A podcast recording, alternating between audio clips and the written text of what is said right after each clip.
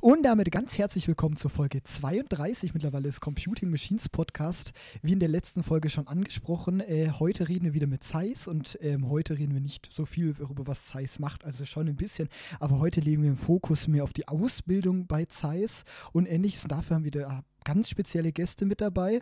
Äh, zum einen haben wir heute Katrin Hemmeter dabei, vielleicht für die Leute, die noch nie von dir gehört haben. Wer bist du so und was machst du denn bei Zeiss, dass du hier heute dabei bist? Ja, hallo zusammen. Ich äh, bin die Katrin Hameter. Ich arbeite als Ausbilderin für die IT-Studenten bei Zeiss. Das heißt, ähm, alle, die an der DHBW, also an der Dualen Hochschule Baden-Württemberg studieren, ähm, zum Beispiel im Bereich Wirtschaftsinformatik, allgemeine Informatik oder auch, was wir jetzt neu mit dabei haben, ist zum Beispiel Informatik mit Schwerpunkt Cybersecurity in Mannheim. Alle die Studenten und Studentinnen ähm, werden von mir hauptamtlich betreut und ähm, zusätzlich bin ich noch hier die Ansprechpartnerin für unseren Admin-Bereich.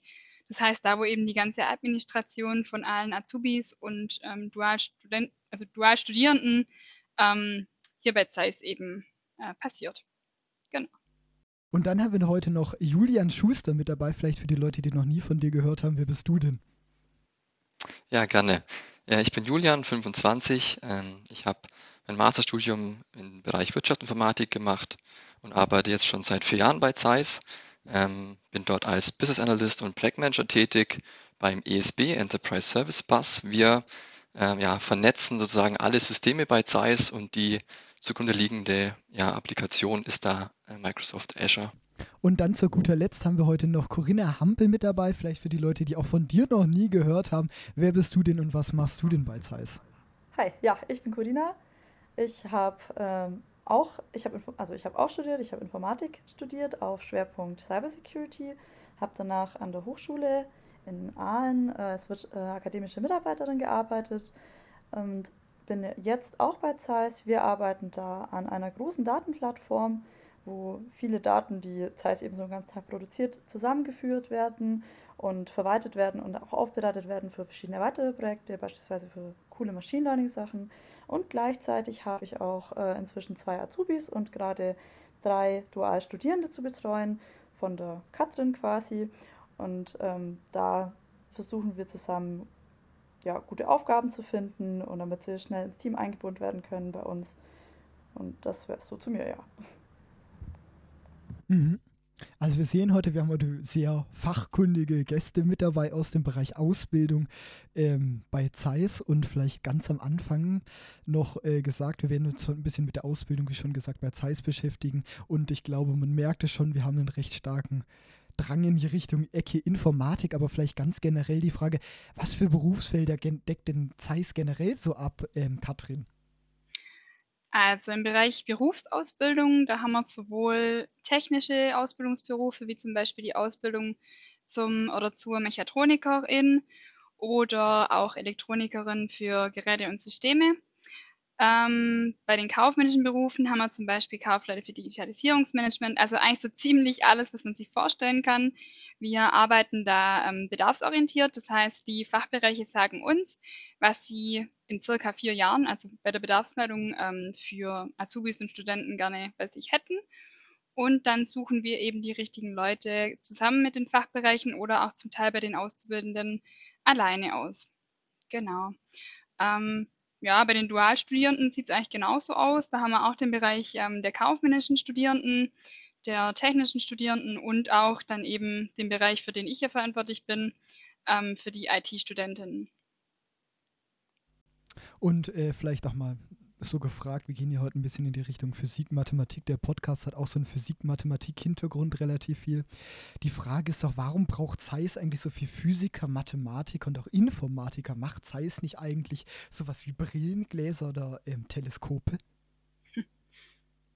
Ja, wer mag das beantworten? Also, ähm, erstens schon mal, ich, also Informatik und, also ich kann zum Beispiel kein Physik. Äh, obwohl ich Informatik studiert habe. Mathe war, bin ich eher so lala. Äh, aber zu Physiker brauchen beispielsweise, weil gerade auch Brillengläser und äh, Teleskope sind ja eigentlich aus dem Bereich der Optik. Ähm, das ist Physik. Und dann äh, hat man ja auch noch diese ganzen Messgeräte, also Hochpräzisionsmessgeräte, die ja auch ja, mit, mit Physik und Mathematik nur zusammenarbeiten.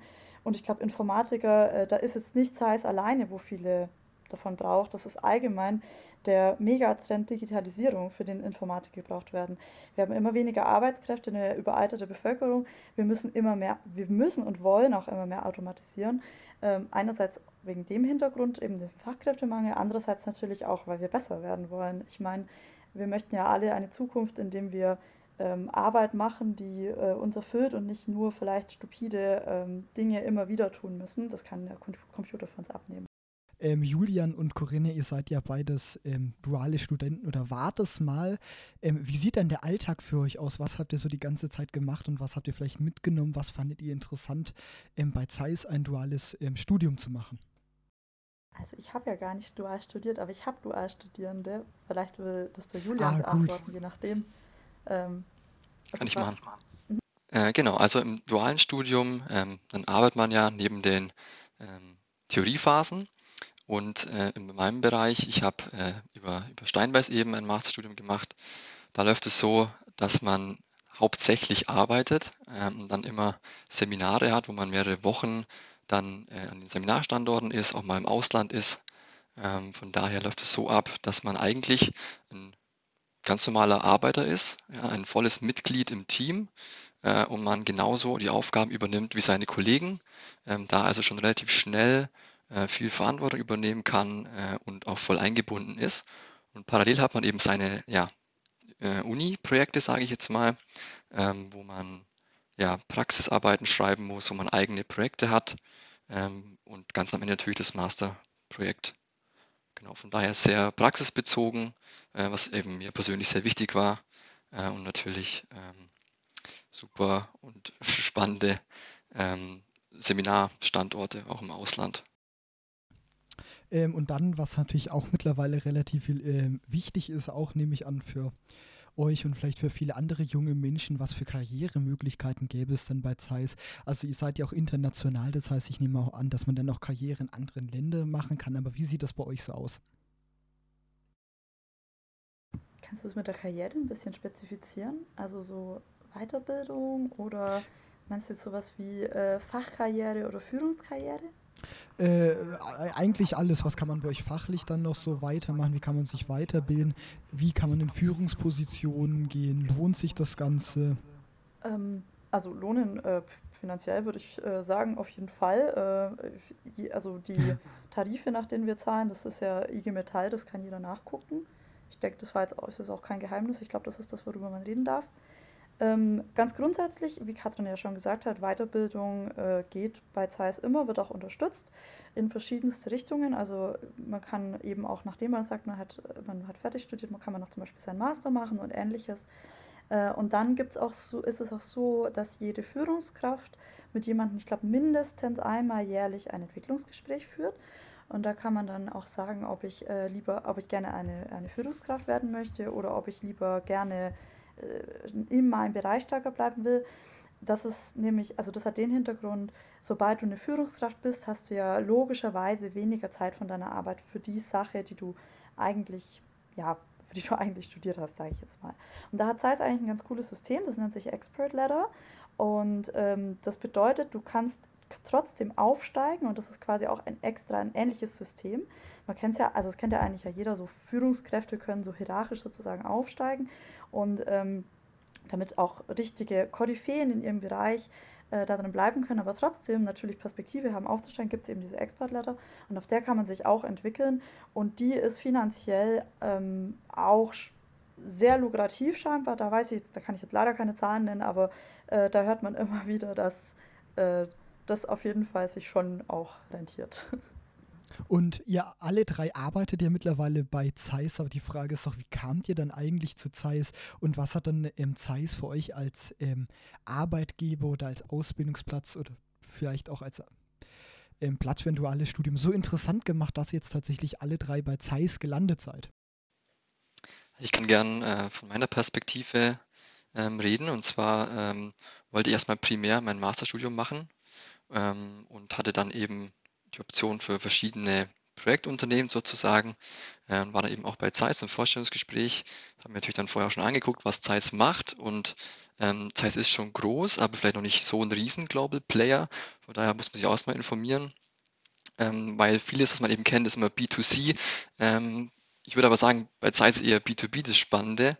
Ähm, und mit den vier großen Bereichen, vor allem auch Halbleitertechnik und Medizintechnik, ähm, fand ich es dann super äh, vom Portfolio her.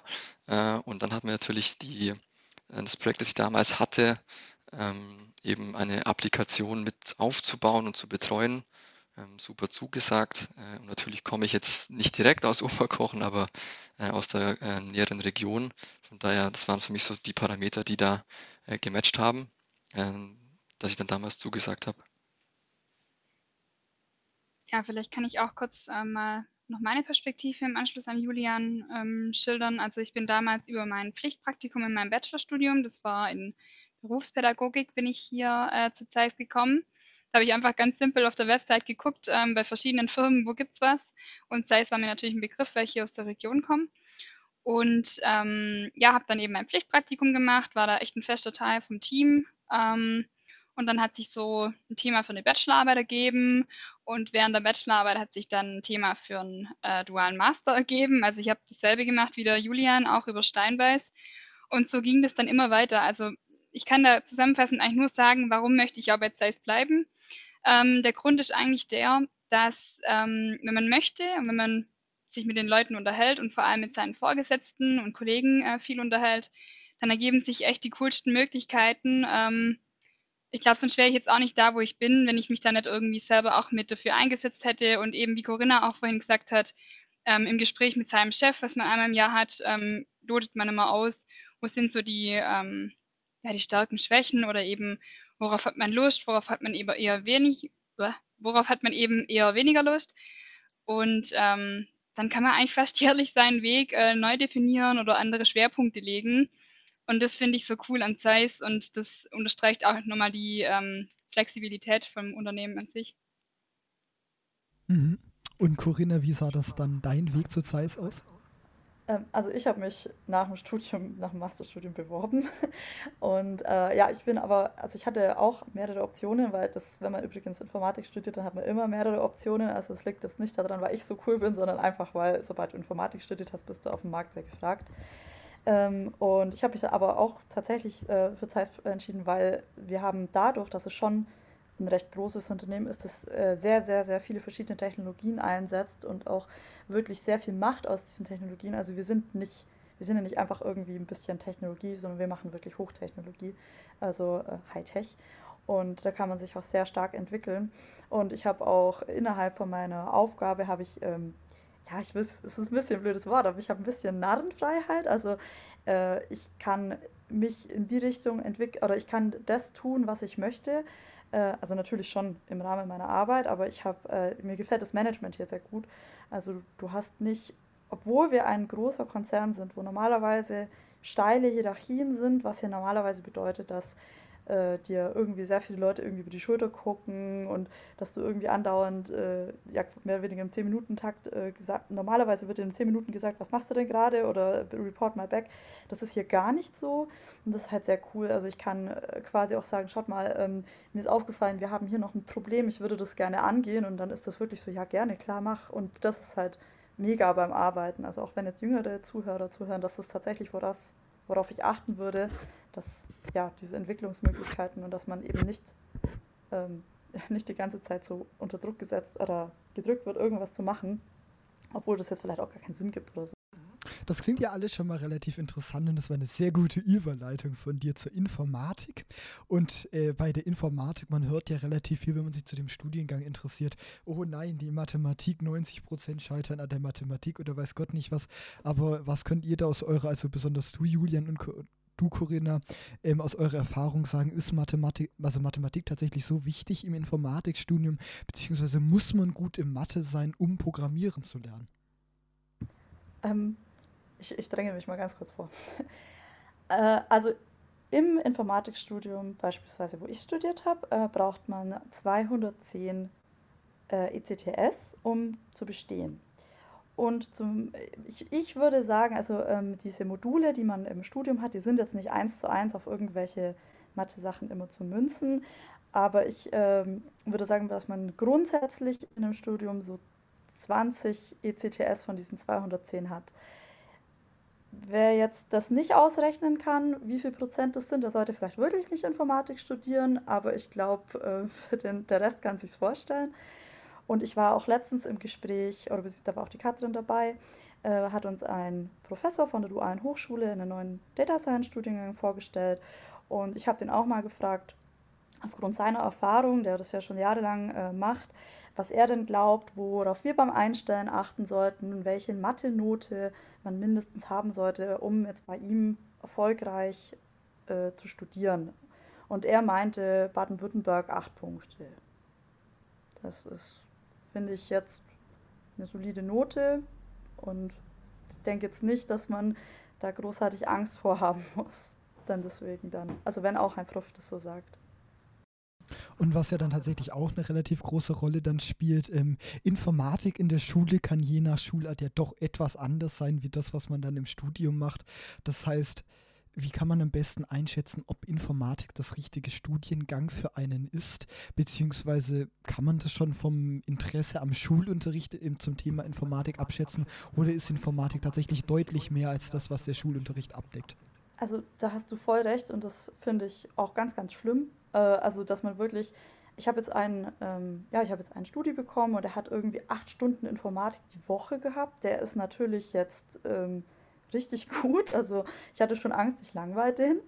Aber andererseits äh, bewerben sich auch immer wieder mal Leute, die hatten äh, Informatik, da ging es um Serienbriefe schreiben. Äh, das hat übrigens gar nichts mit Informatik zu tun, äh, weil, also ich schreibe keine Serienbriefe und ich glaube, äh, Julian wird das auch nicht machen. Und dann gibt es wieder Leute, die haben gar nichts, was sich Informatik in der Schule nennt. Aber äh, wir haben Gott sei Dank Leute, die das Schulsystem ein bisschen unter die Arme greifen, indem sie im Internet Ressourcen anbieten. Also da gibt es inzwischen ganz, ganz viele Webseiten, äh, wo man sich äh, ein bisschen schlau machen kann. Also ich würde empfehlen, dass wenn man sich für Informatik interessiert, dass man sich vielleicht ein bisschen fürs Programmieren interessiert. Das hat man nämlich eigentlich im Grundstudium immer, also egal in welche Fachrichtung man reingeht. Ähm, das sollte einem zumindest so ein bisschen Spaß machen. Äh, da gibt es da gibt es verschiedene Meinungen, Python oder C. Ich würde Python sagen. Da gibt es auch wirklich ganz viel Python Learning einfach, Learning einfach in Google eingeben. Da müsste viel kommen. Für Cybersecurity gibt es eine Seite, die heißt TryHackMe. Die ist ganz cool, auch für Anfänger geeignet. Und ähm, ja, vielleicht hat Julia noch ein paar Tipps für Wirtschaftsinformatik. Auch. Ja, ich kann gerne anknüpfen. Ähm, Nochmal zu Mathe. Also ich glaube, am Ende ist natürlich immer die, die Logik entscheidend. Ähm, natürlich habe ich dann auch äh, Mathe 1, 2, 3 im Studium und muss natürlich bestehen. Ähm, am Ende zum Programmieren brauche ich einfach Verständnis für teilweise äh, einfach Geschäftsprozesse, die ich abbilden muss. Ähm, und da geht auch die andere Frage äh, hinüber. Ähm, Im Schulunterricht Informatik ähm, hatte ich natürlich auch. Ähm, da lernt man auch Programmieren, ein bisschen da fehlt aber so das übergeordnete Ziel. Also warum mache ich das? Was will ich jetzt damit lösen? Ja, da macht man halt was. Ähm, versteht es vielleicht auch gar nicht so richtig. Und jetzt im Unternehmen habe ich ja immer ähm, ein Ziel vor Augen. Ich möchte irgendwas lösen, ich möchte irgendwas voranbringen, irgendwas aufbauen. Ähm, und dann macht es natürlich mehr Spaß, beziehungsweise äh, ich habe dann eben auch meinen Hintergrund dazu. Ähm, von daher in meiner täglichen Arbeit, also ich äh, musste nichts programmieren, ich kann, wenn ich möchte, äh, kleine Kleinigkeiten übernehmen. Ähm, wir arbeiten hauptsächlich mit Microsoft Azure, sprich äh, im Azure API Management, irgendwelche Policies schreiben oder weitergehend dann ähm, Azure Functions programmieren, wo man dann auch verschiedenen Code verwenden kann. Ähm, genau, und da würde ich eher sagen, das macht schon mehr Spaß, äh, weil man auch wirklich sieht, dass dann auch was äh, passiert ähm, und ich, wie gesagt, eben bestimmte Ziele, bestimmte Aufgaben erfüllen kann, die dann den Unternehmen wieder was bringen, die Abteilung wieder weiterhelfen, Systeme verknüpfen, äh, wo dann einfach was rauskommt am Ende. Hm, vielleicht an der Stelle kurz eingegangen, du erwähnst jetzt immer wieder Azure. Wenn ich das richtig ausspreche, was kann man sich darunter vorstellen?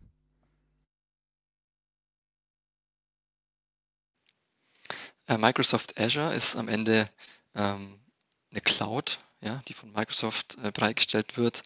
Ähm, der größte Konkurrent ist dann AWS, also Amazon Web Service, ähm, auch ein großer Anbieter. Ähm, wir nutzen dort einfach Ressourcen ähm, aus der Cloud ähm, und können auf diesen, basierend auf diesen Ressourcen eben tolle Applikationen für eben das Unternehmen Zeiss bauen, für unsere Geschäftsprozesse, ähm, können dort auch Daten eben verwalten äh, und prozessieren. Genau. Mhm. Wir haben das jetzt auch schon ein bisschen gehört. Du bist ja Wirtschaftsinformatiker und Corinna geht dann mehr in die ähm, Security-Richtung. Wo ist da der Unterschied beispielsweise zwischen dann Wirtschaftsinformatik und normaler Informatik? Ähm, ich gehe tatsächlich mal schwer davon aus, dass es am Wirtschaftsanteil liegt. Also ich habe mal mitbekommen, in der DHBW ist es bis zu 50% Anteil, was man dann BWL und Wirtschaft hat. Ich hatte sowas halt natürlich jetzt quasi gar nicht. Ich glaube, ich hatte nur ein Modul BWL und ähm, das für den ganzen Master und Bachelor zusammen. Ich denke, also, dass ich da einfach mehr technische Module dann habe. Mhm. Du bist ja dann auch aus dieser ähm, Cyber-Richtung, Cyber-Security-Richtung, vielleicht dann an deren Stelle ähm, die Frage Cyber-Security, da kommt man ja schnell in die Richtung Hacking könnte man jetzt glauben, aber was ist dann der Alltag? Was macht man so in der, in, in der Richtung Cybersecurity? Also es gibt Leute, wenn die abschließen, die werden sozusagen Hacker, die nennen sich nicht, also das Berufsbild heißt aber nicht so, das heißt dann Pentester.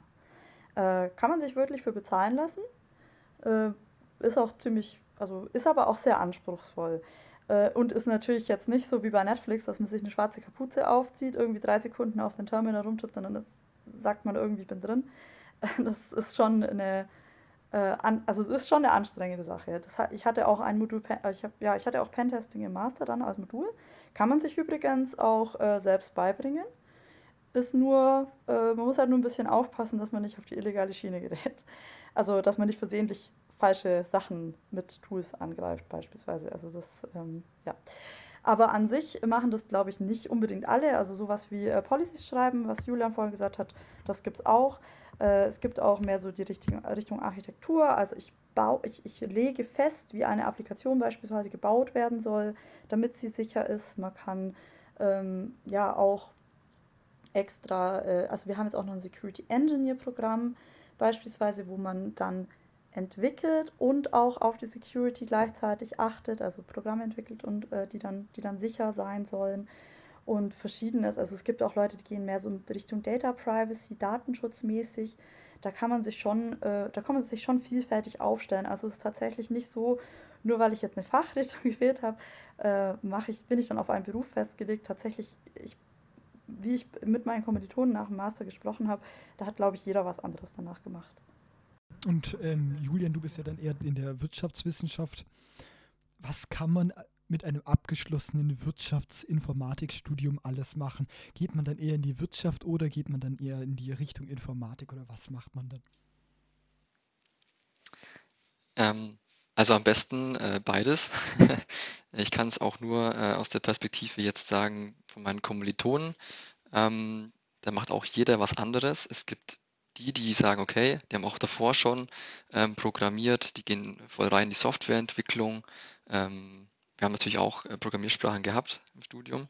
Ähm, die kann man auch vertiefen und dann eben als Softwareentwickler arbeiten oder ganz klassisch ähm, im, im Projektmanagement, so wie ich es jetzt mache. Sprich, am Ende braucht man immer ein Verständnis für, für Zusammenhänge, ja, auch für Informatik allgemein, für auch Programmiersprachen, ja, so die Basics muss man schon können, äh, um dann auch wirklich genaue Anweisungen zu geben für die letztendlich, die es umsetzen. Ähm, von daher ist das Feld super breit und man kann trotzdem beides machen. Ähm, natürlich, wenn ich Vollinformatik studiere, habe ich natürlich einen viel tieferen Background äh, in, in, den Programmiersprachen auch oder auch ähm, in Security-Aspekten und so weiter. Bei mir ist natürlich das auch da, äh, aber nicht so in der Tiefe. Es kommt aber auch darauf an, welchen, welches Programm man, welches Masterprogramm man macht. Ähm, ich hatte jetzt einen Schwerpunkt auf Data Science. Wir haben sehr viel gemacht zu Machine Learning äh, und solchen Themen, was ich super spannend fand. Ähm, hatten aber auch Backend-Entwicklung dabei äh, oder Frontend, ähm, HTML, CSS, JavaScript, solche Themen, ähm, teilweise auch Python, aber eben immer anwendungsbezogen. Ähm, genau. Das klingt ja auch schon mal ähm, sehr interessant. Und vielleicht jetzt noch so als vorletzte kleine Frage. Ähm, Informatiker, da stellt man sich ja eigentlich immer so einen komischen Typ vor, der alleine irgendwie in seiner dunklen ähm, Hütte äh, wohnt mit seinem Computer und da, da ganz nerdig irgendwelche kryptischen Zeichen auf irgendwelchen Bildschirmen eingibt. Und was man sich jetzt natürlich ähm, fragen kann, kann man als Normalo, als normaler Mensch auch Informatik studieren oder sind da in dem Studium irgendwie nur voll Nerds oder sowas in die Richtung? Ja, gut. Ähm, ich glaube, dass so das Bild, das immer so äh, in der Öffentlichkeit oder so gezeigt oder gemalt wird, ähm, die Realität ist ja meistens immer eine andere. Vielleicht hat sich es auch stark gewandelt. Ich möchte nicht sagen, dass es vielleicht früher so war, äh, keine Ahnung.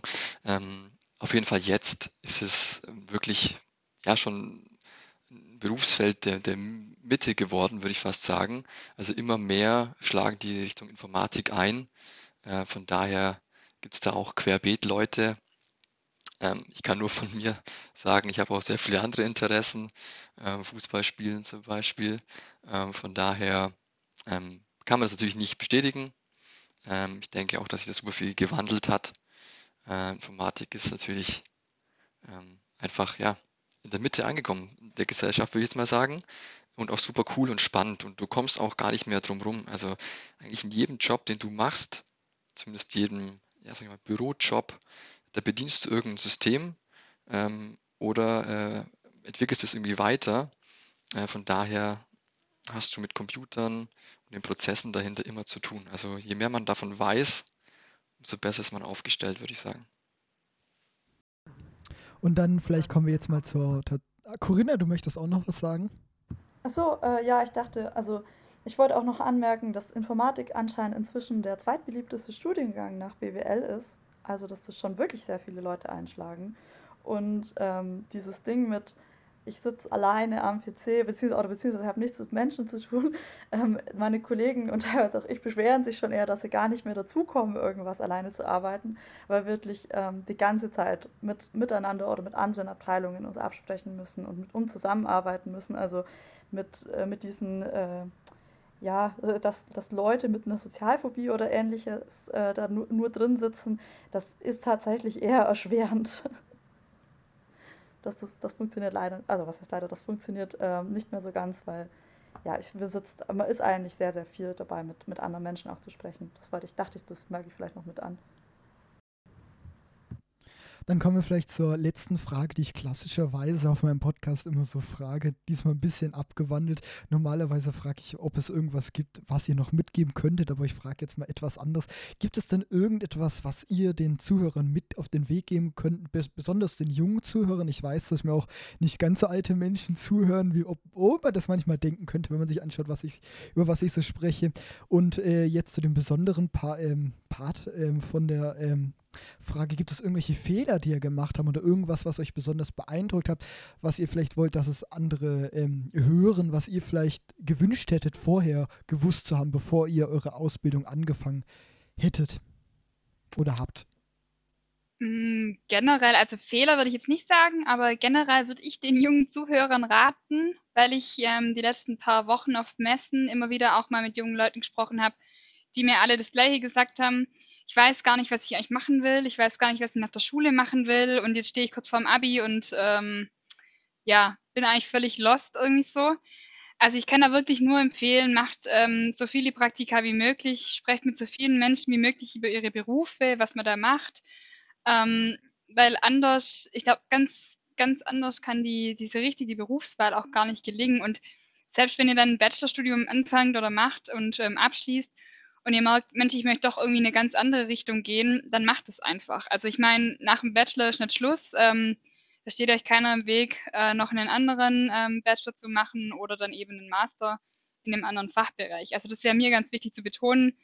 Ähm, Thema Berufswahl, ich habe so das Gefühl, das treibt ganz viele junge Leute um. Da wissen ganz viele nicht, wo sie stehen und wo sie hinwollen. Und äh, ja, long story short, macht so viele Praktika wie möglich. Ich würde ein bisschen in die ähnliche Richtung gehen wie die Katrin. Also ich würde mir tatsächlich keine Angst machen lassen, vor allem vor Informatik, vor wegen, ja, da braucht man so viel Mathe oder äh, Programmieren ist voll kompliziert. Ähm, wie gesagt, ich habe, also ich kenne auch Leute, die hatten einen Fünfer in Mathe und haben erfolgreich ihren Bachelor abgeschlossen. Es geht tatsächlich so ein bisschen um den, also es geht vor allem um den Willen, das schaffen zu wollen und natürlich auch ein bisschen das Sitzfleisch, ne? Das fliegt einem natürlich alles dazu und einfach anfangen. Also dieses Ding mit, das ist alles so kompliziert. Es gibt inzwischen ganz viele Sachen, Tutorials und sowas. Einfach, einfach vielleicht sich mal eine, eine Nachmittag hinsetzen und gucken, ob man, ob man sich vielleicht ein bisschen ja, Richtung Informatik was anschauen kann, zum Beispiel eine Programmiersprache lernen auf OpenHPI, auf TryHackMe oder ähnliches. Und dann sieht man am besten, ist das wirklich was, wo ich mich länger mit beschäftigen will oder kann ich das aus meiner äh, möglichen Berufeliste rauswerfen? Und ich glaube, so kann man sich da auch am besten hinhangeln. Entscheidung.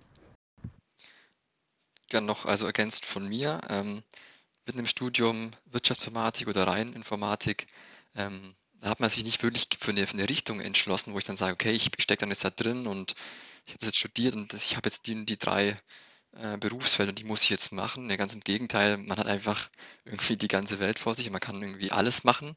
Ähm, sprich, man hat es noch nicht festgelegt, man kann im Studium dann eben sehen, ähm, wo, was macht mir mehr Spaß, wo treibt es mich hin und wie eben Katrin sagt, äh, entsprechende Praktika dazu, weil nur wenn ich wirklich mal im Unternehmen drin bin, äh, mich mit Leuten unterhalte, deren Alltag sehe, dann weiß ich auch, was ich später machen möchte. Das Studium gibt einem da nicht so viel ähm, Input dazu.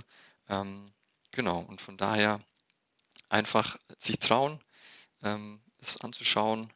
Und ähm, ja, ich denke, mit einem Informatikstudium hat man eine coole Zukunft, kann da eben viel, viel reißen äh, und dann sich eben noch fürs passende Unternehmen entscheiden, wo man für sich einfach die beste Entwicklungsoption hat. Ja, genau. Und dann sind wir schon wieder am Ende von dieser 32. Folge mittlerweile angekommen und ähm, ich möchte mich an der Stelle mal ganz herzlich an euch alle bedanken, dass ihr euch hier heute die Zeit genommen habt, darüber zu sprechen. Und ich glaube, das war, ist wieder eine sehr interessante Folge gewesen, wenn auch ein bisschen anders als meine Folgen sonst. Aber ich glaube, sie ist trotzdem sehr interessant geworden. Und deshalb auch nochmal ähm, herzlichen Dank an euch, dass ihr euch heute hier die Zeit genommen habt, ähm, hier über eure Berufe, über eure Studiengänge und vielleicht allgemein über was man denn als junger Mensch in dieser Welt alles tun kann, gesprochen habt. Ja, vielen Dank. Auch von uns. Mhm. Ja, danke, ja, für, danke die für die Einladung. Und hoffentlich hört man vielleicht einmal eine Zuhörerin oder einen Zuhörer bei uns im Bewerbungsgespräch. Und ähm, dann möchte ich mich auch noch ganz herzlich bei allen anderen äh, bedanken, die an den Folgen jetzt hier mitgearbeitet haben. Man hört zwar nicht alle, aber es gab noch andere Menschen, die hier viel im Hintergrund mitgearbeitet haben. Ich glaube, das war jetzt die zwei Folgen, die 31. und 32. Folgen waren so die Folgen mit am meisten Aufwand, die ich bis jetzt hatte. Und ähm, auch bei Zeiss hatte ich da wirklich sehr nette Ansprechpartner. Äh, Beispielsweise möchte ich mich an der Stelle auch ganz herzlich bei äh, Beatrice Wippert bedanken, die da ähm, viel äh, mir geholfen hat, wie man da ähm, zusammenarbeiten kann. Wir, wir haben das Konzept so ein bisschen uns ähm, angeschaut, wie man da vorgehen könnte, die hier die Kontakte hergestellt hat. Und bei der möchte ich mich auch ganz herzlich bedanken und auch bei euch wieder, dass ihr heute wieder zugehört habt. Das finde ich immer ganz nett von euch, dass ihr die Folgen anhört. Ähm, und ähm, wir hören uns dann wieder in der nächsten Folge, Folge 33 wäre es da. Da habe ich auch schon wieder ein sehr interessantes Thema ähm, vorbereitet. Da werden wir wieder nicht über ganz so aktuelle Themen sprechen. Wir werden wieder über ältere Computer in Deutschland sprechen, aber das werden, glaube ich, auch ganz interessante Folgen. Und bis dahin sage ich dann Tschüss und bis dann.